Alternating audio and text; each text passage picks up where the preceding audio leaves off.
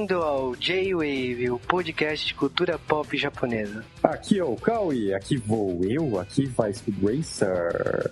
Olá, eu sou o Madri e vou usar meu raio laser! Aqui é o Sasuke RK e como diria o Joey The Condor, Korode, Warida! Aqui é o Juba e Onshura Sawaka, pelo poder de Shura! Pelo poder do E nesse podcast nós finalmente respondemos uma das perguntas que ninguém nunca fez. Como se lê o nick do Sasuke? Como seria o seu nick? É Sasuke RK, gente. Ou Sasuke RK, ou às vezes nem Sasuke RK, né? Hoje nós vamos falar de Tatsunoko. O pessoal deve conhecer do jogo Tatsunoko vs Capcom. E nós selecionamos algumas séries que passou aqui no Brasil e a grande maioria não está no jogo. Então é uma homenagem para quem conhece Tatsunoko. Também é para aquele que tá jogando Tatsunoko vs Capcom e não sabe o que é Tatsunoko. Exatamente. Se você tá jogando Tatsunoko vs Capcom e não sabe o que é Capcom, você tem problema Pelo amor de Deus.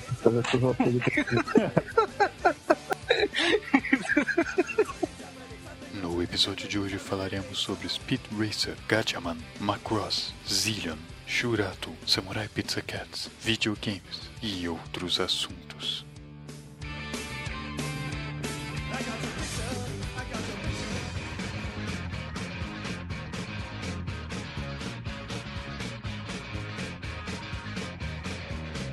E-mails! Deve ser mais ou menos a quinta vez que eu digo isso nesse podcast, mas estamos de volta! Bom, pelo menos eu.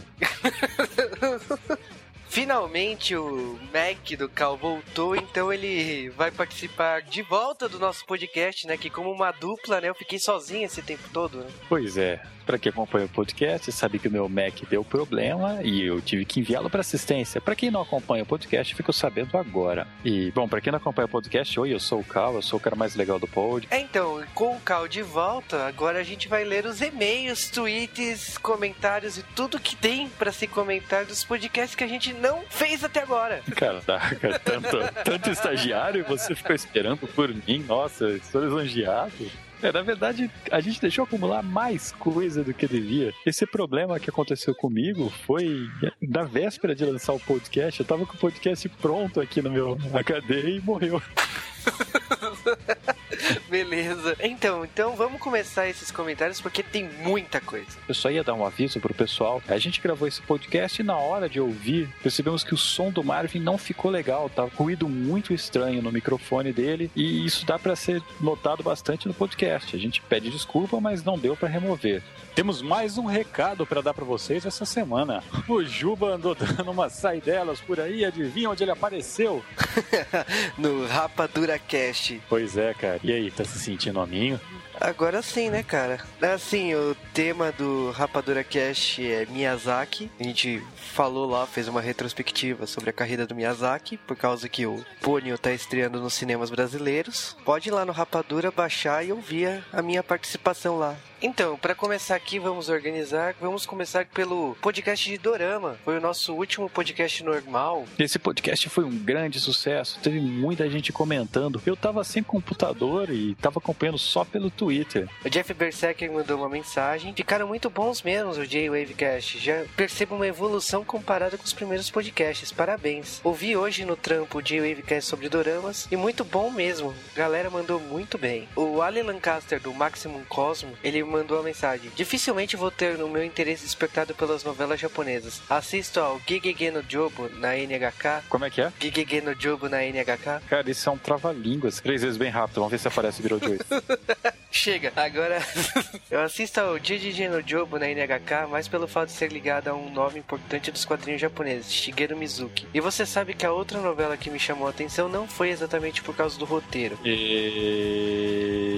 Pilantra. Tá falando de putaria. O Alex Lancaster falando de Shimokita Glory Days, que é um dorama, que é tipo Love Hina, só que com peitos de fora. É uma putaria do começo ao final e eu acho que é por isso que ele gostou do dorama. Né? Até eu vi essa bosta, é uma bosta. Mas temos vindo.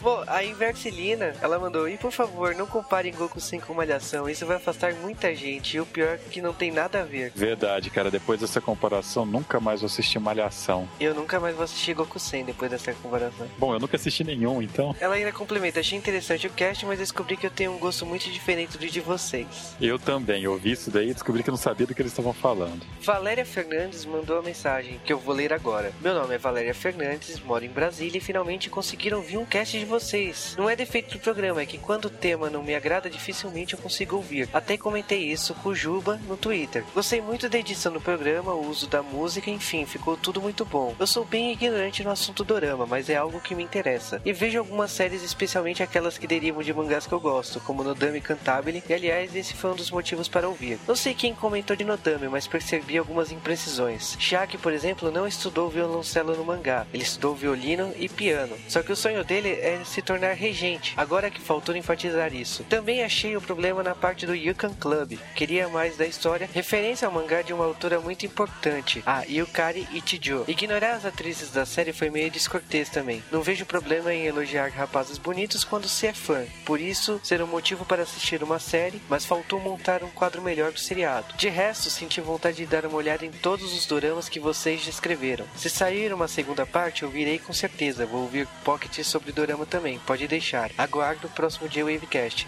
Caraca, foi um post bem grande esse comentário dela. O Valéria o, até comentou comigo depois que ela faltou elogiar a, a Yuki, que ela pegou meio pesado, que a Yuki só falou dos atores e tal no Yukon Club. Concordo. Às vezes a gente, na emoção, na hora do bate-papo, a gente passa alguma informação não precisa. Que bom que você gostou das sugestões de Dorama. Depois espero que você comente o que você achou das séries que a gente sugeriu. Continue aí. E parabéns pelo podcast Chojo Cast que você tem no seu blog. Além desses de Dorama, saiu, acho que o melhor pocket até agora, que foi o pocket de músicas nostálgicas de anime que eu não participei, infelizmente. Muita gente comentou. E agora também tem uma mensagem de voz do Ryo do J-Station. Ouça aí. Alô pessoal, estou aqui gravando minha mensagem pro J-Wavecast, eu sou o Ryo, é, tenho o site Gestation. É, eu vim mandar minha mensagem de voz sobre o, o J-Wavecast número 7, foi o de Doramas. Rapaz, eu gostei muito, achei muito legal a interação entre vocês, principalmente por ter pessoas assim que eu conheço também. Achei a participação da Yuki bem legal. Ah, achei legal vocês falarem sobre doramas assim, que eu já, já tinha assistido. Eu já assisti Last Friends, é foi o único dorama que eu assistia acompanhando com o Japão, assim, na mesma, na mesma semana. E eu também gostei de conhecer outros dramas que eu estou interessado em assistir. Eu achei que a proposta foi bem legal. Apoio vocês a manterem, a continuar falando sobre assuntos japoneses. Qualquer coisa aí, tô dando força. Até mais, tchau. Voltando aos comentários, temos o colaborador novo do J-Wave, Felipe Nasca, que mandou o comentário do Nostalgia Anime. No J-Wave Cast faltou dizer que o dono da Audio News, que era o dublador do Yusuke, é pastor evangélico. E ele mandou um vídeo comprovando que ele é pastor evangélico. Eu fiquei pasmo com isso. E uma coisa que eu fiquei indignado, que muito mais gente também ficou. Existe um desvio na formação do caráter do Juba e do Estantes. Eles não assistiram Fly, o pequeno guerreiro. E o pessoal caiu matando. Achei ótimo isso daí, eu não preciso nem xingar muito no Twitter. Cara, eu. assim, como que eu vou dizer? Não tem desculpa, né? Não, tem animes que te chamam a atenção e você vê. Tem outros que só a música fica na sua cabeça e você não entende depois quando você cresce porque você não viu. E Pet Labor. O que tinha de errado com vocês três? Nenhum dos três assistiu Pet Labor, o último anime bom que veio pro Brasil. Olha, cara, Pet Labor, eu li sobre a história, depois assisti legendado em japonês, não é a mesma coisa, eu queria ter visto com a dublagem da Fox Kids. Pet Labor é muito bom, eu queria ter curtido na época que passou na Fox Kids, também não sei explicar por que, que eu não vi Pet Labor. E eu achei legal que não fui só eu que chorei com Pet Labor, cara. Teve uma galerinha que mandou também isso, esse comentário, sem eu ter falado nada. Tem até uma menina, a Cassie, ela chorou ouvindo o podcast, as músicas. Eu falei assim, nossa, até zoei ela. Falei assim, eu espero que tenha sido pelas músicas, não pela gente. Ela falou assim, não, por você eu me diverti. Eu falei, que bom. Eu me senti nostálgico, não me emocionei assim. Ah, depende, né, cara? Tem gente que passou por coisas diferentes. Naquela época. A Peacemaker Girl elogiou que a gente colocou Yu Yu no final, não tem nem por que questionar isso, né? E ela chorou por causa de Pet Labor também. O Didi Card, né, que é o Diogo Prado do MBB, ele falou assim, pô, fracasso, né, você não assistir Pet Labor. Também queria agradecer a Bi Hayashi, né, que divulgou o nosso podcast, ela trabalha no Mac+, né, muito bacana, valeu. O Al Game escreveu, cara, eu estava falando de Fly nesse final de semana, ninguém lembrava. O J-Wavecast mandou muito bem. É, o YouTube tá aí pra lembrar as pessoas que não lembram de nada. Ele é a cura do Alzheimer. Beleza, né? A Ayaka Koyama, né, que é lá da editora JBC, ela mandou, que raio de vídeo é aquele da Eliana cantando Mestre Pokémon com um monte de mulheres peladas no fundo? Eu não tenho palavras pra descrever o que, que os links relacionados do YouTube não fazem com alguém. A gente não acreditou quando viu aquele vídeo. Falou assim, não, precisamos citar no podcast. Merece. Na música da US Mangá era a mais bizarra de todas, de acordo com alguém com nome de remédio. A, a Blime Yaoi do site Blime mandou a música do S Mangá era a mais bizarra de todas. Eu concordo plenamente. E essa música do S Mangá é de um anime chamado Project Ako. E esse anime não passou na manchete. Eles só pegaram a música e inventaram uma letra na música. Project Aqua é da hora, cara. Mas pra mim, um dos melhores comentários é do Zero Cool falando: Cara, o Caliban tem a voz do Oliver do teste de fidelidade. Parabéns, Cal. Você que sempre me zoou pela minha voz, você foi zoado, cara. Você tá abusando da sua sorte. Aliás, eu não sei da onde ele tirou isso, cara. Mas se essa voz me garantir os dons de chaveco do Oliver, tudo bem. Parabéns. Por favor, pode mandar mais comentários. Sobre a voz do Juba de garoto de 13 anos. Ah, vai, vai te catar. Tinha que uma vez acontecer isso, de te zoar. Tinha que acontecer. Tem o Wayne Forest. Muito maneiro, relembrei alguns momentos da minha infância. Olha que tem dia que eu saio cantando alguma dessas músicas na rua. É, eu também. Malevolosidade mandou assim: achei excelente, dei muita risada e me senti de volta à infância. Fiquei freguesa. Achei que só eu lembrava de Churato. O Pedro Mansão mandou: Eu adorei esse dia de Wavecast Nostalgia sempre é bom demais. Os comentários tanto do Juba quanto do Marvin foram muito engraçados. Preciso dizer que me surpreendi com esse podcast de vocês. Adorei o top 10 e admito que senti vergonha alheia com a abertura de Super Campeões. Antes de sair a versão final, eu zoei o Juba disso. Falei, não, cara, tira essa bosta. ah, cara, ia ser Super Campeões ou Guerreiras Mágicas. Eu falei assim, ah, vamos. Eu prefiro Guerreiras Mágicas. Eu falei assim, cara. por ser Copa, vamos colocar Super Campeões, né? Também não assistia muito Super Campeões, mas eu gostava da música, ficou, era época da Copa, valeu. Eu não gostava nem do anime, nem da abertura. Todos os nerds gordos que assistiam isso daí, de repente ficaram com vontade de jogar futebol. Ah, porque eu lembro que tinha um episódio que você tinha que andar com a bola o tempo todo, e até o banheiro com a bola. Isso era treinamento para ser jogador de futebol. Agora, voltando a mensagem aqui, senti uma emoção muito grande quando tocou a abertura de Shurato, pois eu tenho um carinho muito especial por esse anime, junto com Yu Yu Hakusho e Sailor Moon. Flávio Moraes mandou uma mensagem, ouviu o podcast, simplesmente me diverti bastante, gostei muito, pois eram músicas que eu ouvia na minha infância e saía cantando por aí como as de Yu Yu Hakusho. Não lembro de todas, mas da maioria sim. Concordo com o Pedro, também odiava os Super Campeões, ou melhor, ainda não gosto. Estou esperando os próximos, mas o podcast é para acrescentar na minha lista de sempre ouvir. Foi uma maratona de mensagens. Galera, se vocês gostaram, manda e-mail, manda comentário. A gente tem que saber do que vocês gostam para fazer outro. E falando em avisar pra gente, não se esqueça de deixar um comentário ou aí no post onde você tá ouvindo, é só clicar em comentar, ou você manda uma mensagem pra gente no Twitter, arroba JWavecast. Manda uma mensagem pra lá, ou pra qualquer um de nós no Twitter, tem os nossos Twitters aí no post, ou manda um e-mail pra jwavecast.gmail.com. Pode mandar uma mensagem de voz também. Então é isso, vamos pro podcast, vamos falar de Tatsunoko.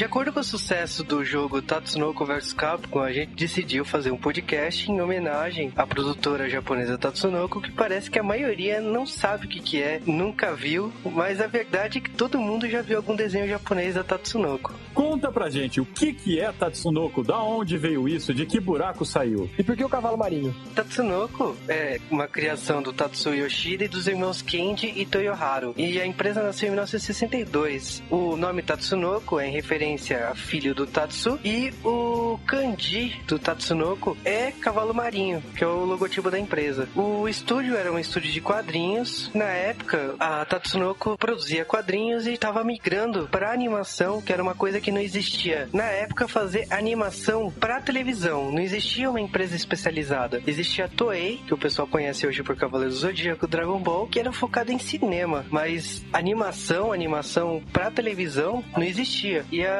Tatsunoko veio com várias séries, desde a época preto e branco, passou a Abelha Ruth, que passou aqui no Brasil na TV Tupi, mas a grande criação que mudou a história da Tatsunoko foi Speed Racer em 1966. Mas passou muito desenho da Tatsunoko aqui no Brasil nessa época. Passou Guzula, passou o Gênio Maluco, o Judoka. E a Tatsunoko ficou conhecida no mundo inteiro justamente porque ela vendeu os direitos dos seus desenhos para diversas empresas. Então o que acontecia é que aqui no Brasil passava por intermédio de empresa americana e outros países do mundo algum, algum processo semelhante. Nessa época aí, no meados da década de 60, quase 70, tem que lembrar que nessa época a animação japonesa, como a gente conhece hoje, estava nascendo. A Multiproduction, a empresa do Osamu Tezuka, tinha acabado de abrir as portas uns poucos anos antes. E foi justamente com Astro Boy, a primeira animação que recentemente ganhou um filme no cinema, né, por uma empresa de Hong Kong. Ela é em preto e branco e tal, não passou no Brasil, o pessoal confunde muito com outra série que é o Menino Biônico. O Tezuka mudou a história da animação, trazendo a inspiração do, da Disney, né? Trazendo os olhos grandes. Ele criou o estilo anime que a gente conhece. Ele trouxe não só o estilo Disney de fazer esse tipo de animação, como ele também trouxe o estilo Hanna-Barbera de fazer animação serial, voltada para exibição semanal, que é aquela animação mais barata, com quadros reutilizados, que a gente vê muito nos desenhos dessa época, para conseguir fazer toda semana a um preço barato. Lembra que o, o Fred Flintstone corria e o cenário voltava no mesmo lugar. Os japoneses, eles utilizavam linha de movimento, utilizam até hoje para não desenhar cenário. E isso sem contar cenas de animação, tipo golpes, transformação, que era uma animação X, uma animação chave que era utilizada em todo episódio. Até hoje, você vendo Sailor Moon, Ei. você vê uma coisa, essa é a reutilização de uma animação chave. Vale É, plágio de animação, que nem o nosso querido Naruto, que plagiou o Cowboy Bebop? Já faziam isso ou não? Não, não, plágio não. A gente tá falando de tipo uma animação para economizar frame. É outra coisa. É economizar custo do episódio. Então a Tatsunoko, ela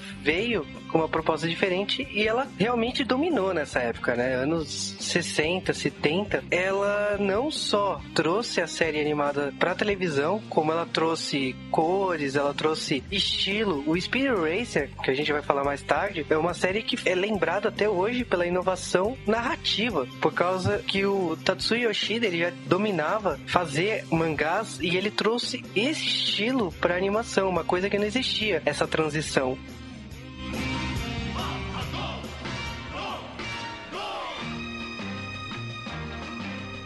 E agora vamos falar de Speed Racer, que foi um dos desenhos mais importantes da Tatsunoko. É do- provavelmente o desenho mais famoso deles. Eles foram passados em muitos países, foi é, referenciado por várias pessoas. O nome dele original é Macago, é referente ao carro que se chama Macago, que é Match 5, e é aqui por esses lados. Então, e você tá esquecendo que é match Go Go Go, porque o Go é de 5, o Go é de. porque o nome do Speed Racer é Go Funei, e tem um Go e o Go de 5, e faltou mais um Go do Go de Go de inglês. Então são três Go, é match Go Go Go. Esse é o gol do Brasil, que foi pelo... No Japão, Go Go Go também não é o número da emergência? Então era uma emergência ver esse desenho. Eu vou ter que falar rápido também. Que... Eu não consigo falar rápido, rápido. Aí, rápido. conseguiu.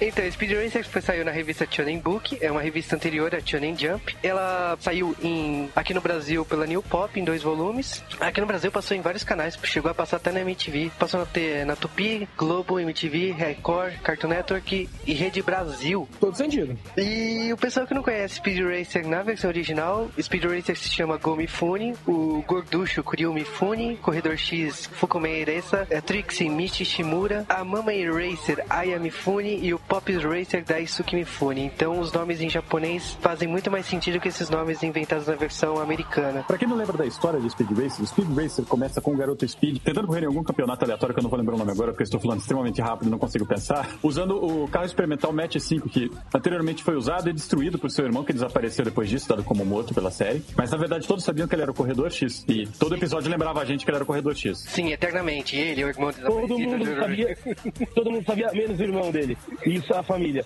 Porque todo mundo é bando de idiota.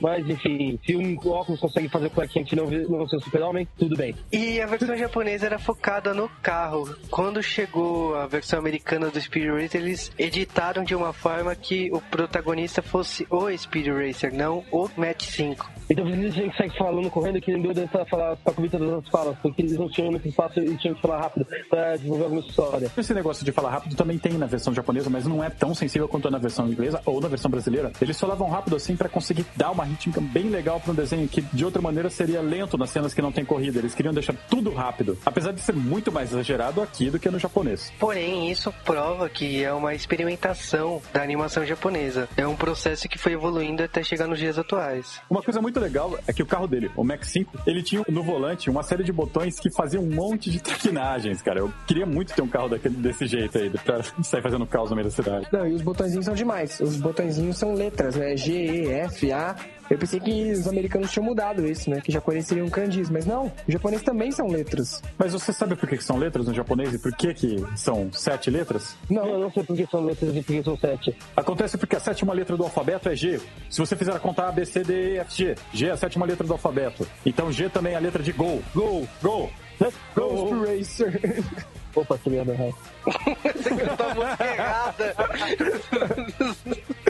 A parte mais legal disso tudo é que, tipo, o Speed Racer, ele virou cultura pop até hoje, né? Você vê ele em Laboratório de Dexter, ele vê... Você vê em muitas animações sendo mencionadas, até Meninas Superpoderosas, né? O macaco doido lá. Na verdade, ele virou uma cultura pop tão pesada que ele é mencionado em filmes e tem vários clichês de Speed Racer que são citados em várias horas. Mesmo o. Você, não sei se vocês lembram que tinha aquele caminhão que, que era um carro de corrida gigantesco que conseguia dar volta nele mesmo e por aí vai. Era uma coisa tão ridícula e isso daí foi citado em vários desenhos americanos, em filmes e por aí vai. Eles já fazem referência a esse tipo de coisa. Várias vezes você vê desenhos mesmo americanos, eles pegam o volante do carro e tem botõezinhos lá no meio. E a gente não pode esquecer de falar do filme, né? Famoso filme criticado. E que em toda FENAC, em toda loja, tem Speed Racer sendo passado. Speed Racer, o filme, é o filme mais colorido da existência. Até agora não inventaram um melhor uso de cores exageradas para um filme. Não, quando fizeram o filme, falaram assim, ah, é o Matrix colorido. Aí quando o Speed Racer, é, realmente, é o efeito Matrix colorido. Eu gosto muito desse filme, eu acho brilhante a forma como ele foi dirigido, a fotografia dele é fantástica. Ele é extremamente exagerado, infelizmente. Tem coisas que nós não precisamos ver, principalmente os cenários, que são bem zoados e tal. Mas eu achei extremamente fiel, os personagens são muito parecidos com os personagens reais. E tudo que eu tô falando aqui, vocês já ouviram no J-Wave 1, e se não ouviram, bom, ouçam depois de terminar esse podcast, nós não vamos repetir. Ou vamos, né? E você provavelmente, ouvinte, deve estar maluco porque nós estamos falando extremamente rápido e você não consegue entender nada do que nós estamos falando. Nós estamos falando isso em homenagem à dublagem do Speed Racer, que era falada assim no Brasil.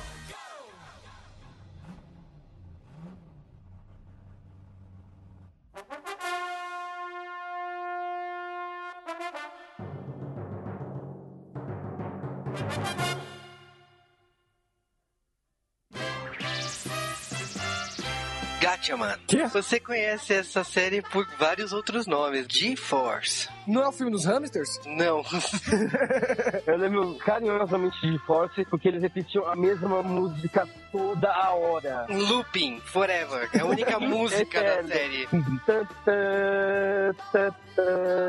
Gatman virou Batalha dos Planetas em 78, virou em 86 G-Force. Depois a Saban, aquela empresa dos Power Rangers, comprou a segunda temporada e a terceira temporada de Gatchaman e virou Eagle Riders, que também passou aqui no Brasil. Então provavelmente todo mundo aqui já viu alguma das três séries. Interessante é que primeiro veio de Force, né? Passou no. Cartoon Network, a batalha passava na Bandeirantes, né? É, a Bandeirantes comprou bem depois, achei uma sacanagem a Bandeirantes Nossa. ter trazido isso pro Brasil, né? Batalha dos Planetas é uma coxa de retalhos foda de cenas. É um popurrí, né? E aquele robozinho americano que você percebe claramente que foi feito nos Estados Unidos. né? Aquela cena não bate com cenas do, do Japão. né? O Gatchaman ele foi inspirado no auge do Henshin Heroes, que é quando o Kamen Rider surgiu no Japão, por causa que os japoneses estavam querendo séries estilo americano, né, de heróis, mas japonês faz seu estilo próprio, né? Então Gatchaman veio desse auge, que é o estilo Tatsunoko que a gente conhece, que é fazer várias séries de heróis. O Gatchaman nasceu em 1972 e é um clichê básico, que é cinco heróis lutando contra o mal. É um time é, ciência espacial, ninja, e eles têm que lutar contra o Galactus. Como assim o Galactus? Chama pra ser fantástico logo pra acabar com o Galactus. Galactor, o Dr. Kozaburo Nambo, ele seleciona os cinco porque os cinco têm habilidade diferente. Então o líder, por exemplo, ele tem a especialidade de táticas. A Jun, ele, ela tem habilidade de eletrônico e demolições. Eu queria saber como ela tem, mas beleza. O Joe é o segundo líder, mas é o terceiro da equipe lá. Ele é especialista em armas de fogo e é o rebelde da equipe, né? Que virou clichê também na maioria das séries de anime e tokusatsu. Então, o Gatchaman é uma série bastante lembrada por ser uma série que iniciou muitos clichês, assim, nas séries animadas. E Gatchaman, seguido de Speed Racer, é uma das séries mais homenageadas. Até o desenho americano Mega XLR cita Gatchaman. Megas foi citado em todas as gravações do Joe-Cast e nunca foi pra edição final. Assunto proibido. Não é proibido, é. Não faz sentido citar. Mas, já que vamos fazer coisa que a gente cita em todo J-Wavecast, cara, Alpha, junte cinco adolescentes com Gara Por que o doutor e um de deles tem que ser gordo. Eu acho que a falta de ter um negro dentro da comunidade japonesa teve que colocar um gordo no lugar, né, pô? Ah, mas eles fizeram com o. Mas a maioria das séries de Tokusatsu, que o Tokusatsu dizem que o Sentai copiou de Gatchaman. Sempre teve gordo. Acho que o último gordo foi em Jetman. eu lembro de ter assistido essa série no Cartoon como D-Force, ou Didi Force, no caso do gordo. Meu Deus. Didi, é, é, é, putz, velho. Eu tava falando das especialidades de cada um, né? Qual é a especialidade do gordo? Ser gordo? Pilotar o, avião lá. Ele precisa de comandos especiais, porque quando ele senta, o teclado afasta. E tinha o pequenininho que é o nerd, não é? Na Batalha dos Mundos lá, ele, ele é só assovia, ele é um R2D2. Ele é tudo- No Brasil ele seria o melhor de pipa, então, né? Cara, o Ryu Nakanishi, que foi batizado carinhosamente de gordo aqui no podcast, ele é o piloto. Essa é a habilidade dele. Tudo bem, o gordinho, ele é piloto. Qual a especialidade do moleque? Subiar, avisar que tá chegando. Ele. o nome dele é o Jim Payne né? e ele é especialista em reconhecimento. Aí, aí, aí, é meu Tradução pra isso. Falcão, os meninos do tráfico, né? Meu, vocês acabaram com a série. O Jinpei é o Andorinha, só que ele se renega a ser chamado de Andorinha. Então ele fala que ele é o Falcon. Bela porcaria, né? Viu de novo, Falcão, os meninos do tráfico. Por que que o gordo é o número 5? Porque ele é o maior. Ah, porque os maiores ficam no final da fila, né? Lógico. Mas Eu sei. olha o nível de sacanagem. Você vai ver nas armas que eles tinham. O Eagle, ele tinha um, um bumerangue. Condor, Shuriken de, de pena e revólver. Agora A Jun, um era a ioiô. merda do ioiô. Faz sentido, porque ela é especialista em explosão e o ioiô dela cria explosões. Porcaria. Muito parecido! A merda do pardal ali, ele usa bolas, tá ligado? Uma corda com dois pesos amarrados. O gordo usa os punhos. Gordo é muito macho. Ele é gordo, ele é piloto, por que, que ele precisa vestir uma roupa de pássaro? Pra não ficar sacanagem com o resto da equipe, né? Ele já é gordo, todo mundo é magrinho, corpo atlético. Você vai tirar o uniforme do coitado? Ele não vai se sentir entrosado, entendeu? Agora, pra quem gosta de música japonesa, o dublador do Joy, na versão japonesa, ele é o Isao Sasaki, considerado o Elvis Presley do Japão. E o pessoal deve conhecer ele porque ele é o Dr. Nambara, do Jaspion. Agora a gente não pode esquecer do ataque final deles, né? Que é a ave fênix doida lá, né? A nave deles, ela se transforma numa fênix de fogo, é o estilo ninja, técnica da fênix de fogo. Cara, mas eles faziam uma pirâmide humana. O Joey, o ataque, o ataque dele baseia-se numa parte da pirâmide, né? Que ele pega uma pessoa, põe no pé e ele começa a rodar lá e faz um tornado doido lá. Por que uma pirâmide? É tipo Power Ranger, por que eles juntam as armas? Eles juntavam eles mesmos, entendeu? Juntava o ioiô, as bolas e tal, e usava corda de munição. Graças a Deus, a versão americana nos poupou da verdade do que o Galactus. É um vilão hermafrodita. Mas até o universo do Super Mario Bros. tem hermafroditas, né, Marvin? Tem o Birdo, é um bicho rosa com um lacinho na cabeça. Aí no manual do Super Mario Bros 2 tá escrito que na verdade ele não gosta do jeito que é e gostaria de ser chamado de Birdeta. Desde então, a Nintendo não sabe o que fazer com esse personagem. Nunca mais eles falam do sexo do personagem. Ele aparece de vez em quando.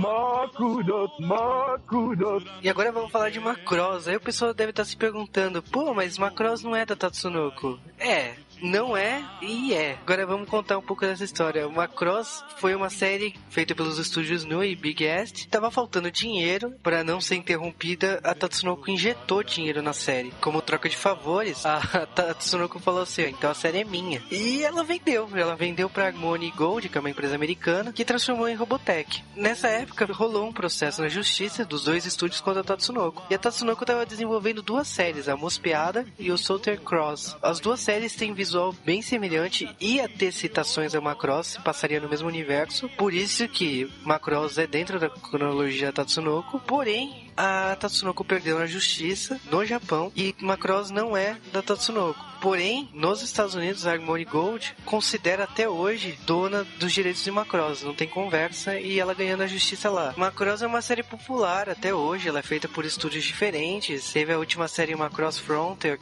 Macross nasceu assim. A premissa é muito boa. Ela se passa em 1999. Lembrando que a série é da década de 80 e ela mostra uma nave alienígena caindo na Terra e o governo da Terra está em guerra. Vários países estão em guerra. Eles decidem se unir pelo bem comum, que é uma invasão alienígena, e transformam essa nave que vai ser a nave utilizada em Macross. Então aparece o povo Zentride, tirando satisfação dessa nave de outra raça, e a nave entra num sistema de segurança e trava uma guerra no piloto automático contra essa raça. Então a raça dizima a Terra e a nave Macross vai até Plutão. E é esse combate entre a raça humanos e os Zentride.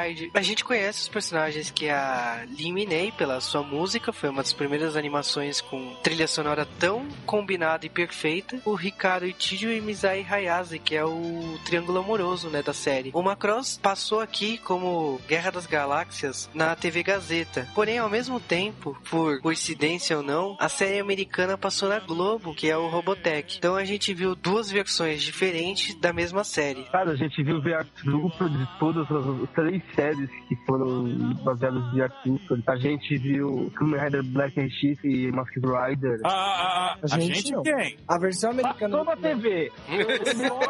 Só, só, só propaganda de Masked Rider durante o Power Rangers. Pronto. Eu tive a infelicidade de ver o episódio de Power Rangers que o Masked Rider fez participação especial. Eu não. Eu vi uma parte que o me mostrou e mandei ele tirar na hora. Eu acho que nós brasileiros temos um costume de ver as séries de duas ou mais maneiras diferentes. A Beth é feia aí pra provar, né, cara? E você, pelo que eu sei, assistiu todas.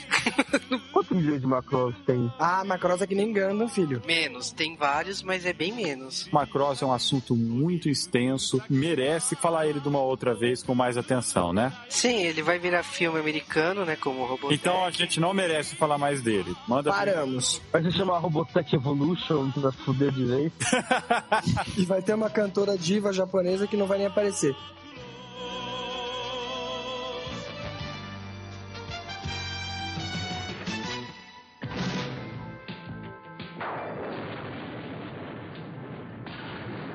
Agora é a vez de falar de Zillion, que é uma série bastante especial pra quem curte videogame, por causa da Sega e a Tectoy, né? Por causa do lançamento do Master System, que veio com a série no Brasil, passava na Rede Globo, depois passou na Gazeta. E tem um caso curioso, né? Recentemente teve um crime envolvido a água Zillion aqui no Brasil, né? Só faltou o cara ter aquele visorzinho de Sayajin que tinha no Zillion, lembra?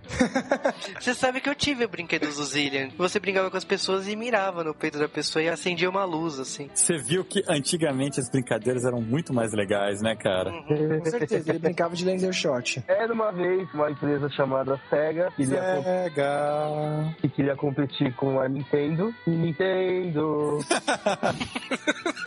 Ele é pobre, eles não têm dinheiro pra fazer um sonzinho desse. Eles fizeram um filme pra promover o chamado 3. Enquanto isso, a SEGA fez um anime. Esse anime se chama Zillion. Agora, The Wizard contra Zillion. Tadinho do The Wizard. Zega é uma puta do... O The Wizard tem o Kevin Arnold dos Anos Incríveis e acabou. Os produtos ve- vendidos na série eram as pistolas pra promover a Light Phaser. E também tinha o personagem Opa Opa, que não é um personagem, é um mascote que virou personagem de quatro jogos completamente baseados em LSD. Zillion é uma série que nasceu pra divulgar um jogo e normalmente você pensa que a série é ruim por causa disso. Pokémon? Exatamente. Porém, Zillion é uma série genial, então o pessoal adorava Zillion. E não sei se foi por isso que atrapalhou, né? O sucesso de Zillion acabou que a SEGA e a Tatsunoko brigaram e a série teve que acabar, né? Mas antes de falar da fim da série, vamos comentar um pouco da história. O Zillion é de 2387, né? O ano que se passa a história. Se passa no planeta Maris, que é uma segunda terra, onde tem os seres humanos. A Terra já tinha ido pro saco. Os Nosas estavam invadindo o planeta e misteriosamente aparecem três pistolas nesse planeta. Os agentes Champ, Apple e JJ usam essas pistolas contra os Nosas. Nossa, desculpa, eu olho os Nosas, eu, eu tenho dificuldade de falar Nozes. Árvores somos nós. A série Zillion teve 31 episódios. Foi uma série que acabou por causa da briga entre a SEGA e a Tatsunoko. Porém, ela também foi uma ruptura na Tatsunoko, porque com o encerramento do Zillion, o produtor da série, que é o Mitsuhisa Ichikawa, saiu da Tatsunoko e fundou a Production ID, que é um puta estúdio de animação que fez Blood the Last Vampire, Ghost in the Shell, Tsubasa Chronic, animação do Kill Bill. Então é um estúdio bastante famoso que nasceu derivado da Tatsunoko. Zillion era uma série com uns personagens muito legais. O JJ era demais. Era basicamente como se o protagonista fosse o Mestre Kami. Ele era o tarado da equipe. Nossa, ele era o tarado. Ele era o protagonista, mas ele era o tarado. Toda hora. Tinha uma minazinha que chamava Apple, toda hora ele tava caindo nela com mão boba, velho. Apertava, né? Com gosto, né? Não, ele ia lá e tal. E ele era muito enrolado. Ele lembra muito o Yusuke hoje. Sim, ele tem muito do Yusuke, do Yu Yu Hakusho. Mas assim, ai, quem vê o desenho do Zillion... Pô, eu conheço essa série de algum lugar. Você conhece, porque Zillion faz participação especial no clipe do Michael Jackson com a Janet Jackson. O clipe Scream. O mais caro da história, É, com aquele telão no fundo com o Zillion. E qual é o motivo do Zillion tá lá? O Michael Jackson gosta de Zillion? ele foi compositor do Sonic 3. E ele é fã dos jogos da SEGA. Não é o Zillion que aparece os seios de uma das personagens? Aham. Já tem uma recomendação já. Apesar de que é meio deprimente ver só por causa disso. Não, o Zillion é muito bom pra falar, ai, por causa dos, do- de apertar o peito das personagens, pelo amor de Deus, né? E a dublagem brasileira é muito boa. JJ era o Go. É o cara do Flashman, cara. Foi tudo dublado na mesma época, na Alamo. Eram os mesmos dubladores pra tudo, né? Igual hoje em dia, né? Que o pessoal fala que o Ash dubla todos os personagens. Nessa época, a maioria dos personagens do Flashman, Changeman, repetia os papéis em outras séries. Zillion é uma série que, sei lá, merecia um remake hoje em dia. Mas aí que tá a pergunta, o que aconteceu com o Zillion? Porque no Tatsunoko vs Capcom ele não está, beleza, ele é da SEGA. No SEGA All-Star Racer ele também não está. Ele não aparece mais em nada hoje em dia. É porque o Zillion, você tem que lembrar que a SEGA não tinha um mascote naquela época. Diziam que era o Paopa, como também diziam que era o Alex Alex, Kidd. Kidd. Porém, o Zillion foi pro limbo. Em nenhum momento ela tá interessada em ressuscitar a Zillion, de repente fazer pro Wii. Executivos da SEGA que escutam o nosso podcast em português, todos os zero, por favor, pensem nisso com carinho. Lança pro Nintendinho. Não, aí que tem que fazer a Capcom, porque se for da Capcom lança até pra micro-ondas. Então, mas teria que a SEGA e a Tatsunoko fazer as pazes pra sair esse jogo aí. Ia ser um jogão. Ou não, mas mesmo assim eu queria ver. Eu queria ver o final da série, porque a série acaba na primeira temporada. É, a segunda temporada ia explicar a origem das armas e tal, e não Ia teve. explicar a origem do JJ, caramba. Vale lembrar que a rainha da série Zillion, a Damis, ela tinha o mesmo visual do Flashman. O pessoal fala que são irmãs siamesas, né? Porque são idênticas. Vocês lembram que eles tinham umas luvas em formato azeitona antes do Mega Man existir? Que era da onde eles tiravam a pistola? Eles tinham uma armadura igualzinha do Seiya, que só tinha um negócio do proteger É. o peito. Olha só, cara, ó. O visor do Vegeta veio daí, a armadura do Seiya, as mãos do Mega Man, o JJ e o Yusuke Urameshi. Zillion foi a origem de tudo. JJ é o cara, quando eu crescer eu quero ser ele. E eu falava isso quando era criança. Você virou o JJ? Não. Falamos provavelmente então da melhor série que poderíamos estar falando da Tatsunoko. Eu queria lembrar que quando Robotech foi passar no Brasil no programa da Xuxa, foi logo depois que Zillion parou de passar. E anunciavam como se fosse uma continuação de Zillion. E o babaca aqui foi assistir todo empolgado e ficou umas duas semanas procurando onde está o JJ. Porque era igualzinho, cara. Não tem nada a ver. O mesmo character design. Fui enganado pela maldita Xuxa. Ela não merece falar comigo nem com meu anjo.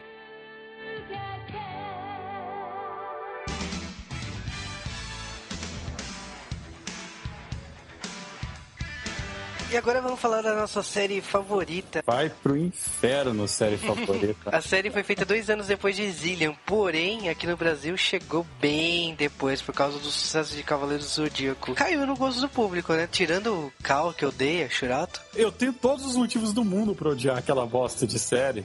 Ela é muito ruim. Compara Olha a raiva, olha a raiva de você contra a E a bateria? Pega cada armadura, pega cada armadura, vai olhando. Primeiro episódio, vai pra segunda temporada, muda a armadura episódio por episódio. Não é que a armadura mudou porque ficou nova, é a mesma armadura, não mudou. O desenhista era incapaz de animar a armadura igual. Parecia uma penca de banana aquelas armaduras. Era pra fugir da rotina, cara. E da retina também, porque agora O Shurato, ele veio pra Tatsunoko por causa de Cavaleiros do Zodíaco. Cavaleiros do Zodíaco era popular na época e a Tatsunoko queria se inspirar numa série de armaduras. Ela trouxe Shurato, que era publicado na Shonen Garroucha. garrancho. Garroucha. Então espera um pouquinho. Você quer dizer para mim que Cavaleiros então era popular, ao contrário do que muita gente fala? Foi popular durante dois anos, durante a época da, da exibição da série no Japão. Ele foi popular na época dele, não é popular quem é aqui no Brasil que atravessa os tempos. Ele não é um clássico. Voltou agora por causa dos franceses, mas O primeiro episódio de Shurato, você assistia aquela mesmice de Cavaleiro do Zodíaco. Eles estavam tentando subir o santuário pela oitava vez, mais ou menos. Começou Shurato. Começa o primeiro episódio, você começa a pensar: nossa, dois caras lutando artes marciais, vai ser legal. E aí, de repente, acontece aquela viagem viajadíssima, efeito Guerreiras Mágicas de Heiyat. Caverna do Dragão. Porém, eles não encontraram o Mestre dos Magos lá, eles encontraram a Vishnu. E aí o Shurato e o Guy vão lá pro mundo celestial, porém o Guy tem uma lavagem cerebral, né? Ele vira o vilão da série. O Shurato tá lá, foi pro outro mundo, acorda sendo beijado e fala assim: Ah, você me roubou o meu primeiro beijo, que ia ser da cantora tal. Lá eu falei, porra, fala sério, né? E aí começa o amigo dele tentando matar ele já, né? Ele tem que descobrir como usar a armadura. Ele é salvo pelo Leiga, né?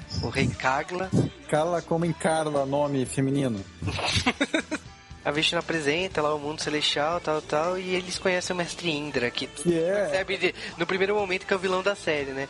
E é o mundo de Heiyat. Eu lembro que tinha umas coisas de árvore voando. É, pedras voando, é Avatar. Copiou daí, viu, gente? Aí o Mestre Indra transforma a Vishnu em pedra, né? E a Vishnu, com os últimos momentos, assim, de energia, ele- eles conseguem transportar todos eles pra uma área distante lá do mundo celestial. Então eles têm que conseguir convencer todos os deuses, que é cada armadura, cada pessoa que tem a armadura, a se unir contra o Mestre Indra, né? Que é considerado o sacerdote, o cara mais puro lá do mundo celestial. O Shurato, basicamente, resumindo, é isso. Passou aqui no Brasil as duas temporadas. A segunda temporada consegue ser mais chata do que as reprises de Cavaleiro do Zodíaco. O Shurato ele consegue salvar todo mundo no final da primeira temporada. E aí na segunda temporada, uma lua que demorava 10 mil anos pra se aproximar do planeta onde é o mundo celestial. Justamente quando o Shurato tá lá, ela se aproxima. Esse negócio de timing de vilão é um negócio foda, né? Eu gosto muito de lembrar de Sailor Moon por isso. O cara podia esperar 20 anos pra morrer todo mundo e destruir o mundo. Vilões não têm noção de timing, eles querem fazer seus planos agora, no momento que os heróis estão fortes e preparados. Mas é pra manter o equilíbrio universal, entendeu? Pra existir o mal, tem que existir o bem, entendeu? Mas coisa quebrar equi... Não, mas pra quebrar o equilíbrio, bem que um vilão podia passar na frente de um, né? Porque, tipo, Dragon Ball, né? Chega o, o Majin Buu e quebra o Freeza, né? O herói também nunca chega na frente do vilão. Já viu um herói sem vilões? O caçador do Freakazoid, lembra? Ele derrotou todos os vilões dele. Não, mas ele derrotou. Eu tô falando que tem um herói onde não caça existe. é o caçador. Eu prefiro Shurato a Cavaleiro Zodíaco, na minha opinião. Eu prefiro uma obturação. Shurato, assim como o Speed Racer, não está no Tatsunoko. Os brasileiros esperavam os dois e não apareceu. E, E o aí? Shurato tinha cara, Cara- demais de estar no Tatsunoko. Te respondo, por que, que o Shurato não está no Tatsunoko vs Capcom? Direitos autorais. Todos os personagens que estão lá não têm direitos autorais. O próprio Gatman venceu os direitos autorais das empresas americanas que tinha. Então, Batalha dos Sim. Planetas e G-Force, eles não podem mais ser licenciados a partir de 2007. Quem viu G-Force e quem não viu, não vai mais passar aqui no Brasil. Shurato tem direitos fora do Japão. Foi por causa dos direitos fora do Japão que a série não entrou no jogo na versão ocidental. Na versão japonesa eu não sei por que, que ele não tá. Porque os japoneses têm a mesma opinião que eu, cara. A série do Shurato teve seis episódios depois que continuou. E esses seis episódios, como Samurai Warriors, que passava na mesma época, não vieram pro Brasil porque é poucos episódios. E é quando o Shurato volta pra Terra, que eles têm que lutar com o vilão no planeta Terra. Segue o mesmo padrão, a mesma qualidade de animação. Ou a mesma falta de qualidade de animação. Shurato encerra o- a criatividade da Tatsunoko. O primeiro episódio de Shurato encerrou a criatividade, né? Seu amor por Shurato me comove e tal. Pra mim, é estilo Tatsunoko porque ela foi feita pela Tatsunoko. Mas é um mangá que foi feito fora, Tatsunoko foi atrás dos direitos. É uma série feita no estúdio, mas ela não foi criada baseada nos conceitos da Tatsunoko. Por isso que ela não tem cara de Tatsunoko. Deve deve alegar que foi o último ponto de criatividade da Tatsunoko. Ela não teve criatividade nenhuma. Só pegou o mangá e pôs. Eles trouxeram justamente porque Cavaleiros do Zodíaco estava em alta. Existia várias séries com armaduras que faziam sucesso na época. Shurato, do mesmo jeito que Gatchaman veio por causa do sucesso de Kamen Rider, de outros heróis parecidos, Shurato veio por causa de Cavaleiros do Zodíaco e outras séries do mesmo naipe.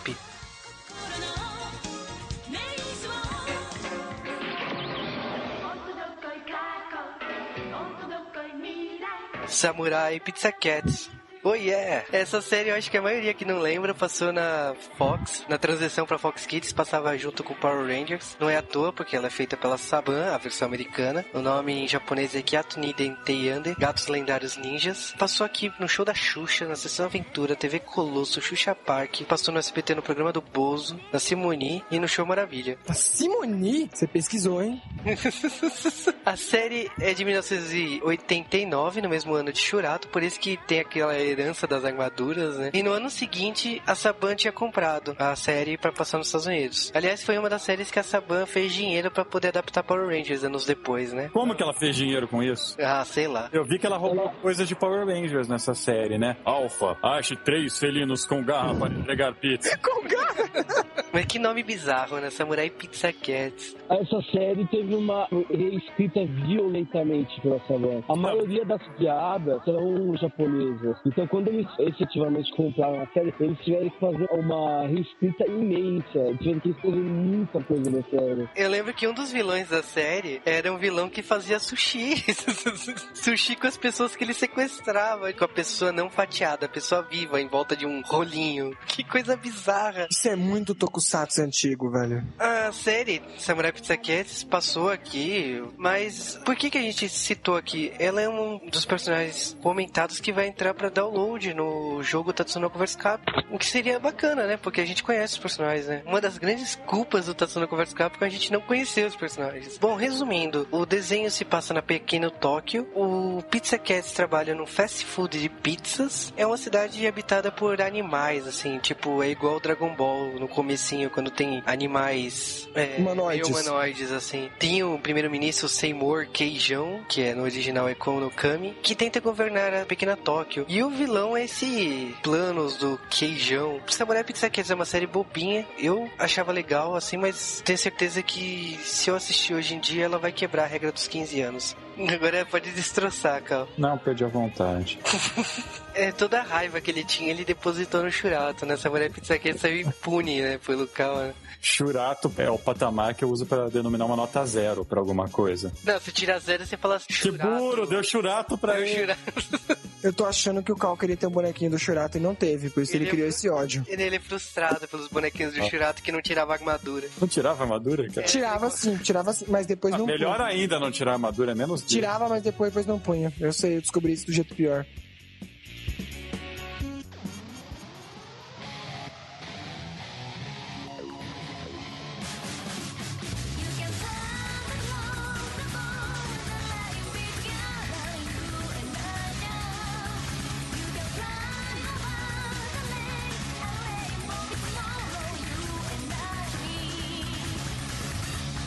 A gente vai falar de Tatsunoko vs Capcom Cross Generation of Heroes, que foi o jogo lançado pela Capcom em 2008 e fez bastante sucesso no mundo inteiro, por mais que tenha sido regional, né, só lançou no Japão, e que fez a Capcom mudar de posição, porque o Tatsunoko vs Capcom seria um jogo só pro público japonês, mas fez tanto sucesso, fez tanta gente que desejar o jogo, que a Capcom decidiu trazer o jogo pro público ocidental. Mas isso é mais ou menos que nem o primeiro Super Smash Brothers, né? Que junta todos os personagens da Nintendo. Como eles acham que não vão fazer sucesso um negócio desse? Mega crossover com tanta gente interessante. Ah, Namco o- versus Capcom. Você já viu a versão ocidental? É um RPG tático. Sim, e você acha que não faria sucesso? Final Fantasy Tactics, Disgaea e outros outros RPGs táticos que existem no mercado ocidental? E fala quantos Fire Emblems foram lançados no Ocidente. Ah, o Fire Emblem é Nintendo, eu não comento de Nintendo, entendeu? Puta, agora eu lembrei do SNK versus Capcom. Vocês lembram desse? Ô, jogo ruim, meu Deus. Ah, eu acho que, que transforma os outros em mulher, se o cara é homem, pra sugar ele. Você pega da, da Ultimate do Dimitri no Ken, o Ken recebe um vestidão, aí o Dimitri vai, vai lá e suga o sangue dele. Isso é extremamente gay. Você gosta desse jogo? Acho ele legal, não é um dos melhores. Notei desvio de caráter aqui nesse podcast. Agora, ao vivo. Para de gravar, vamos chamar a polícia. Você espera um pouquinho aí, viu? Eu tenho medo de você. O Tatsunoko vs Capcom foi um jogo que nasceu ao acaso. A Capcom pegou a licença da Tatsunoko e ia fazer jogos baseados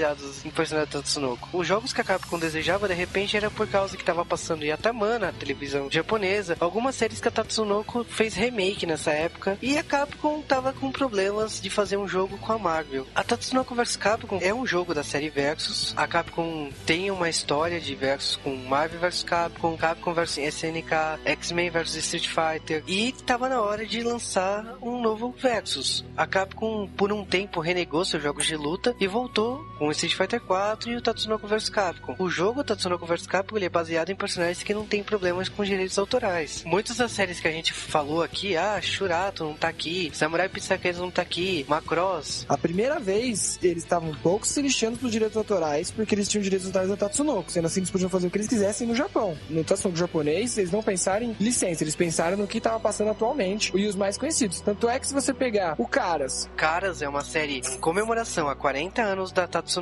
Ele foi a primeira animação da Tatsunoko a unir computação gráfica com animação tradicional, uma animação belíssima. Tem um roteiro adulto, o protagonista que é o Caras é filho de uma relação da mãe com o irmão dele, é uma, é uma história bem pesada, uma história para público adulto. Todos os personagens ali que foram escolhidos, Yataman é um, é um puta sucesso no Japão, mas é desconhecido no fora do, do Japão. A série até pertence a um gênero que até passou aqui no Brasil, que é o Time Bokan. O Time Bokan passou aqui com uma fantástica máquina do tempo. Agora, o Speed Racer, que é o Match Go Go Go, eles falaram que não conseguiram trazer o personagem pro jogo por causa do carro. No Japão, Matini Go Go, o foco é no carro, não no Go Mifune. Talvez teria problemas no ocidente por causa do, de, do direito Speed Racer. E a Capcom não estaria disposta a pagar a licença. O personagem de Gênio Maluco ele foi escolhido porque tinha duas séries baseadas na sobrinha dele no Japão, uma em 2001 e outra em 2005, que o Gênio é um personagem coadjuvante, sendo que ele já foi o personagem principal da série dele na década de 60. Foi por isso que ele foi escolhido e porque ele é um personagem que está na televisão. Quando foi levado para o ocidente, um dos motivos dizem que foi os direitos autorais, mas eu duvido. Na minha opinião, foi porque a Capcom americana optou cortar. Porque se você olhar os direitos autorais, o Gênio Maluco ele é da Saban. Então por que, que o Gatchaman tá lá? Na minha opinião, ele foi cortado porque ele foi um personagem bobo que a Capcom americana não gostou. E eu compartilho da opinião dele. e também compartilho, com certeza. O primeiro jogo saiu em 2008, fez bastante sucesso, e o jogo saiu dois anos depois por aqui, saiu no dia 29 de janeiro.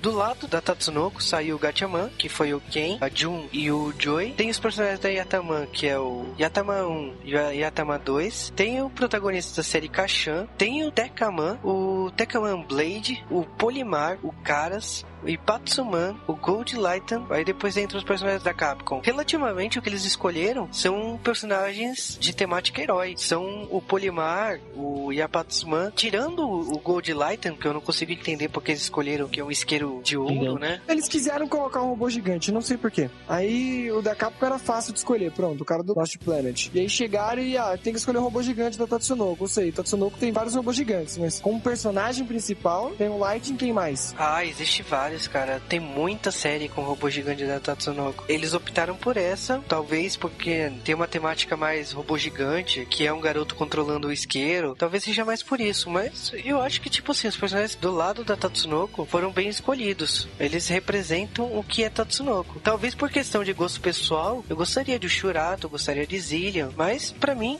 principalmente pela piada que o Tatsunoko vs Capcom tem, que é ter um Ryu e um Ken, que é o Ken do Gatchaman. É, é, é, é. O jogo ficou bem famoso no Japão, ele conseguiu pegar oitavo e décimo lugar no ranking de fliperamas no Japão, chegou a encostar bem no Street Fighter 4. Muita gente pergunta por que ele não foi lançado para os jogadores de nova geração, só foi lançado pro Wii. A Capcom disse que é porque o jogo já, já foi feito pensado no Wii. Street Fighter 4, até o momento, não se tem noção que vai sair pro Wii. Então eles pensaram, ah, já que não vamos poder lançar o Street Fighter 4, vamos lançar um outro grande jogo de luta pro Wii, entendeu? Sem contar que Tatsunoko vs Capcom nunca iria sair fora do território japonês. E território japonês, o que mais vende é o Wii. O jogo ficou muito conhecido no ocidente porque o pessoal fã de Versus, por exemplo, Marvel vs Capcom é até hoje jogado muito e é talvez o jogo que mais tenha campeonato. A comunidade de Marvel vs Capcom, ela é muito ativa, mais até do que Capcom vs SNK. E como o pessoal começou a usar até Tatsunoko em campeonatos ocidentais, eles perceberam que é, talvez a gente consiga trazer lá e fazer sucesso e correr atrás das, das licenças, né? Tatsunoko vs Capcom vers- versão americana, ele é praticamente um super Tatsunoko, ou Tatsunoko vs Capcom versão Champion Edition. Ele corrige Tem bugs, não, não tem a Kemi, mas tem os novos personagens como o Condor Joe e, e a Tamanigo, né? Ele corrige bugs, a versão japonesa tem muito bugs de,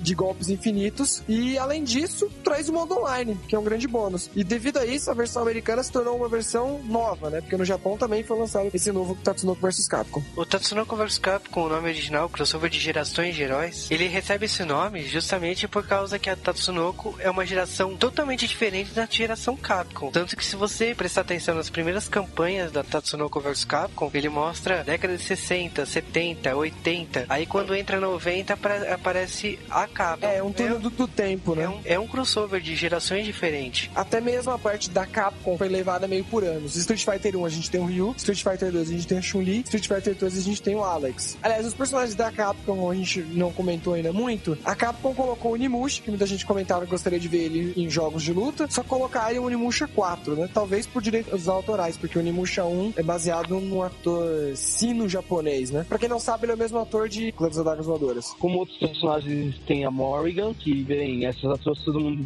já deve conhecer, e talvez não pelo próprio jogo dela, mas pelo todas as participações especiais que ela já fez. Bats Smonge, de Rival Schools United by State. É um jogo bastante querido, assim. Eu, particularmente, gostaria muito que essa franquia voltasse. Tem o Tem Mega Man, Mega o polêmico Mega Man, né? Bônus de Mega Man Legends, tanto o Mega Man pra pegar, tipo, pegar do... É, é por- causa do Cross Generation. Se você for ver agora, faz sentido. Pelo túnel do tempo, novamente, a gente tem o primeiro Mega Man, a gente tem a Roll. O Mega Man Legends, a gente tem o Mega Man. E o Mega Man X, a gente tem o Zero. Saque o Mukani, de Quiz eh, Nine Hours Vince. A Capcom tinha, durante a década de 90, uma série de jogos baseados em quiz. Que é meio comum no Japão. Se alguém lembra de Hakusho, um dos, lembra na parte do, do Sesui? Tem um dos, um dos guerreiros do Sesui, ele tem o poder de se comunicar com máquinas. E enfrentar ele são jogos. E a vez do, do Kurama, e o- a vez que ele vai enfrentar o Kurama, ele põe um jogo de, de quiz. O Game Master. É que a gente não é acostumado com jogo de quiz aqui no Ocidente, mas no Japão ele existe já faz tempo. Como era um jogo focado no Japão, talvez tinha lógica colocar esse personagem. Outra coisa interessante sobre essa série de quizzes é que só saiu um no ocidente. Quiz and Dragons. que- Quiz com uma temática de Dungeons and Dragons. É outro personagem que eu acho que tem muito a combinar aqui é o Rightful Joy. Mesmo não gostando do personagem, por ser um personagem SD, ele tem a cara da Tatsunoko, né? Ele foi baseado muito no gênero Tokusatsu. Ele tem muito do Ultraman, tem muito do Kamen Rider. E é muito engraçado que no crossover Tatsunoko vs Capcom, o objetivo dele ele é encontrar os personagens da Tatsunoko. Ele é fã dos personagens da Tatsunoko. Então ficou muito legal o vídeo Full Joy dentro do jogo. Ficou muito bacana. Pena que eu não gosto do personagem. Tem o robô do, do Lost Planet pra rivalizar com, com o robô do Coisa. Não sei qual é a ideia do robô. Eu queria que alguém da Capcom me explicasse pra quê aqueles robôs ali. Cada é um robô gigante, precisa demais. Pra cada lado, é pra quê? Pra quê? Não faz sentido a jogabilidade do robô. Porque japonês, japonês gosta de robô gigante. Todo mundo gosta de robô gigante, menos você, comunista. O Mega XLR tá pra provar que todo mundo É. gosta de robô gigante. Foi Frank West e o Zero que roubaram a cena na versão americana. Frank West é um ótimo personagem. Conseguiram usar aquele especial dele que ele põe a roupa do Mega Man. É muito bom, um, um especial muito apelão. E os golpes dele de, de ficar chamando o carrinho, carrinho de compra com zumbi, o zumbi pra tudo que é lado, ele tem uma jogabilidade meio agil. Alguém lembra da Gil no Marvel vs Capcom 2, ela, ela é um personagem difícil de jogar. É uma encarnação espiritual, né? Porque é, vem de um jogo de zumbis, né? A versão do Wii de Dead Rising até saiu, foi uma modificação do Resident Evil 4, né? E o Yami, de Okami, É o vilão final, que aliás é o grande culpado por esse crossover, porque ele mexe com dimensões e ele trouxe todos esses heróis de diferentes tempos e dimensões pra essa batalha. Logo no começo você vê os personagens andando por Tóquio e você vê uma TV ligada escrita TV Show, Anime Show. Mas na versão, a me- na versão japonesa, a versão japonesa. americana foi completamente disturbada. E aí o Yami Dokami, ele é o grande culpado desse crossover. É muito legal. Na versão japonesa, na abertura japonesa tem essa explicação da TV ligada passando o desenho, por isso que os personagens se misturam. Na versão americana fizeram uma abertura com rap, com animações estáticas e sinceramente eu acho que o público não entendeu porra nenhuma do sentido da história. Outra diferença da versão americana pra japonesa é a localização das músicas, né? Que eles trocaram, deixaram músicas de balada e etc. Que pelo menos os americanos reclamaram. Muita gente tava esperando chegar e ouvir as músicas clássicas. Muita gente gostou da música da Row, ou mesmo da música do Caras e do Ryu. É, Então, o que eles fizeram foi colocar músicas pra cenários, os cenários não tinha músicas. E o que era mais legal é que quando você trocava de personagem, tocava o começo da música original, principalmente os personagens da Tatsunoko, foi totalmente ausente na versão americana. Tipo, quando eu fui jogar a versão americana, eu falei, cadê a música da série original? E foi por causa de direitos autorais. A Tatsunoko teve problemas e paciência, né? Mas assim, o Tatsunoko vs Capcom fez tanto sucesso que é bem provável que o Tatsunoko vs Capcom não seja mais exclusivo do Wii, saia para outras plataformas. É, eu gostaria muito de um Tatsunoko vs Capcom 2 com mais personagens. Tem muito personagem bacana de ambos os lados, tanto Tatsunoko como Capcom, pra entrarem nesse universo. eu gostaria que esses personagens viessem como anime. O jogo, mesmo sendo da Capcom, não foi feito pela Capcom. Isso é uma coisa muito legal de contar. Actin, que fez o jogo, essa empresa fez o Tekken 5 pra PSP, fez Naruto Clash of Ninja pra GameCube, fez Bleach pra PSP, fez aquele Castlevania horrível. O, o jogo de luta, Castlevania Judgment. Exato, com o traço do criador do Death Note. Então é uma empresa que fez muito jogo, principalmente de luta. Fez aquele Dom que reúne o Dragon Ball, One Piece e Naruto. Ela é especializada em personagens de anime, se você olhar o histórico dela. Por mais que tenha o Tekken 5 e o Tekken 5 de PSP é muito bom. A qualidade vari- varia, né? Varia, porque tipo, eles fizeram esse ano, junto com o Tatsunoko vs Capcom, eles lançaram o Kamen Rider Climax Heroes no Japão, que ganhou o personagem Double no, na versão Wii, e o Kamen Rider Dragon Knight por causa da série americana que tava passando nos Estados Unidos e passou aqui no Brasil como Kamen Rider o Cavaleiro Dragão. Se você comparar esse jogo com o Tatsunoko, tipo, tem semelhanças? Tem, mas o jogo é muito inferior ao Tatsunoko vs Capcom. Aliás, um ponto bônus, né? Tá sendo vs Capcom tem um gráfico que pro Wii a gente não é acostumado. Torço muito que Tatsunoko vs Capcom continue. Ainda a coisa que eu mais gosto da série Versus é como o Ryu consegue soltar raio laser só com a força de vontade dele. O pessoal tava pedindo há muito tempo, né? A série Versus tinha entrado em ato há quase 10 anos, né? As séries de lutas inteiras da, da Capcom entraram em ato. Eles preferiram apostar em outras franquias. Fez certo, muitos jogos bons nasceram daí. Outros ruins. E é muito engraçado que esse Tatsunoko vs Capcom traz muito personagem novo desse ato, né? Trazer o vídeo Full Joy, o cara do Dead Rising. Só não traz o Dante. Eu quero o Dante no lado da Capcom. Eu espero que venha mais versos. É engraçado que a Capcom já fez uns crossovers estranhos, né? Tem a Namco, né? Que é o RPG. Eles fizeram um crossover com a Sammy, né? Ah, cara, sei lá, eu queria ver um Capcom versus Midway. Dizem que agora Capcom versus DC. Capcom versus Disney, né? Que aí inclui a Marvel junto. Ah, cara, Eu falar. vou jogar com o Pato Donald. Ô, o que que tem se for o Pato Donald É, o Pato do- Donald do Kingdom Hearts? pra frente, mas Pateta do Kingdom Hearts é fodão, ele tem o escudo, ele tem o escudo supremo e o Donald é, é o rei das magias. o Marvin falou certo. Eu quero ver um jogo do Marvel versus DC. Esse jogo você nunca Tentaram. vai ver, cara. Nunca vai ver. Mas não custa sonhar, né? Vai ter o gordo no jogo? Ah, só se o pessoal pedir. Baixa os assinados agora pra Capcom, pro pessoal comprar por download. Eu prefiro o molequinho Falcão. Não, mas você imagina o gordo versus o Honda, cara. Pô, ia ser um Clash of Titans, né? Ou ia ser dois planetas, né? A batalha dos planetas.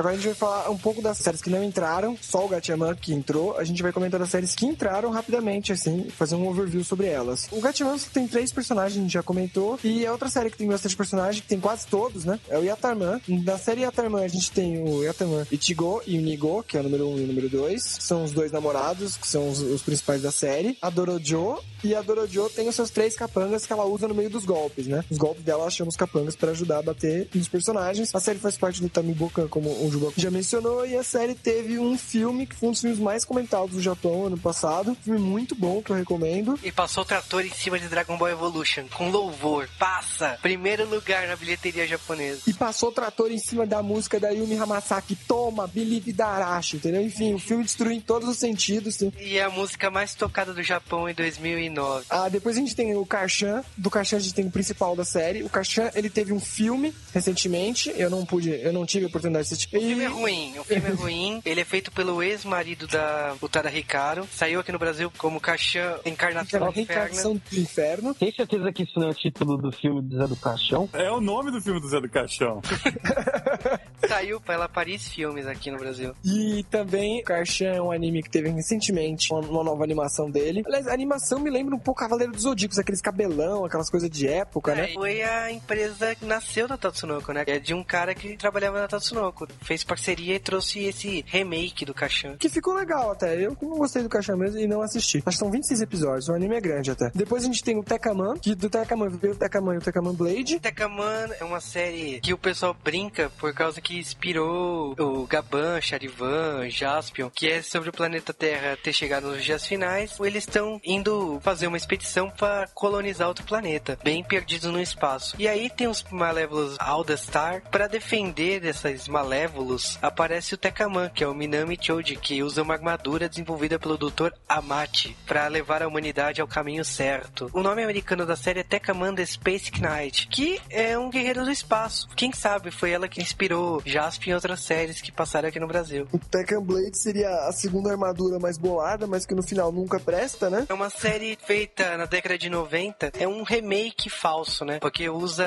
a temática do Tekaman, mas é, o cara se machucou e ele só pode se transformar num- numa máquina da nave, ele não pode se transformar sozinho. A arma dele quebrou e ele só pode lutar transformado durante 30 minutos. Então, o Tekaman Blade é um cara ferrado, mas é uma É um série muito Tekaman com Spectre, né? Exatamente. É um OVA muito interessante. E o personagem no jogo é muito bom. Muito apelão. Ele tem um, ele tem um dash diferente dos outros. Ele não dá um dash pra frente, ele dá um dash diagonal pra cima e depois dá um super dash. É um dos personagens que muita gente tá dizendo que é top. Falando rapidamente, o Caras é aquela série que eu comentei que é feita há 40 anos da Tatsunoko. Ela foi feita pouco antes da empresa ser vendida. É, o Caras é um espírito da cidade, portanto... o- Existem mais existe caras, vários, né? é, Existem vários caras. O Caras do jogo é o Toha Yosuke, que defende uma Shinjuku. Ele é um antigo Yakuza, só que Tóquio dessa série é uma cidade que tem humanos e demônios. Então ele tem que defender a partir do ponto de vista. Ele é um observador, ele é um vigia da Marvel, vamos dizer assim. mas ele não só vigia, ele interfere nos fatos. É, Ele tá lá pra, pra equilibrar o balanço espiritual. Muito,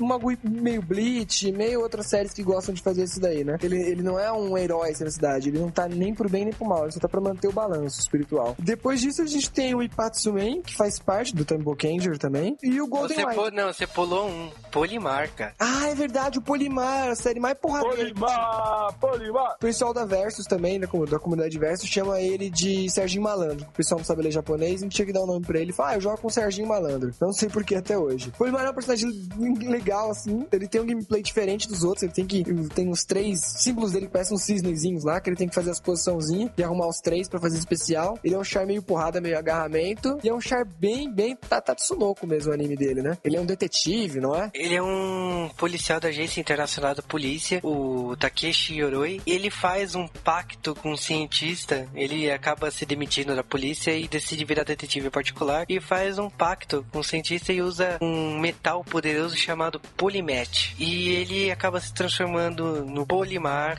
o herói que luta contra o crime. Um Batman Com poderes de Henshin. Ele, ele vira Exatamente. carro. É, ele vira carro, ele vira avião. No jogo jogo ele só vira carro. É uma série bastante diferente, tem um visual bem estranho. Bem Tatsunoko. Pra terminar, a gente tem um robô gigante que a gente também já comentou. Pet Agerman, pra variar. Temos o jovem Hiro Takai, que acaba encontrando um isqueiro de ouro na rua, como a gente encontra todo dia. E esse isqueiro de ouro é nada menos do que o robô gigante Golden War. Peraí, peraí. Um japonês que acha alguma coisa na rua e não entrega pra polícia local, Sim, ele está totalmente errado, ele devia ser preso. deveria ser preso. Olha que Ah, isso. mas como é que você vai devolver o robô gigante? Não, não, ele é um isqueiro pequeno, não é? De ouro, mano. Que isso, não? Esse japonês não é um Ele é um japonês de robô verdade. E aí, tipo, esse robô gigante, o Golden Warrior Gold Lighten, ele tem que lutar contra a invasão do rei Ibalda. Se não tivesse achado o isqueiro, já era. A invasão tinha acontecido, entendeu? E se tivesse achado anos antes, também não adiantar em nada. O robô ia ficar lá parado, sem o que fazer. Imagina, ele que ia ficar sem o que fazer. Você ia arranjar muita utilidade com um robô gigante. Com certeza, Eu arrumar placa. Iria uma cidade, eu passearia com ele por aí. Ó, o cara do Mega XLR tem algumas coisas, pra, algumas ideias pra fazer com o robô gigante. Pegar garotas. É, As gatas adoram robô gigante. eu sei.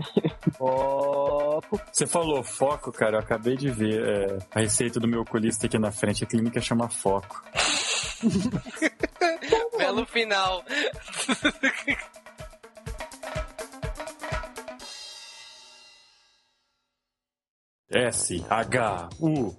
S-H-U-R-A-T-O. Churato. Tududum, tududum. Ó, churaço, cara. Viaja para o futuro. Churato. Tente a verdade encontrar. Acho que nem precisa, depois dessa apresentação.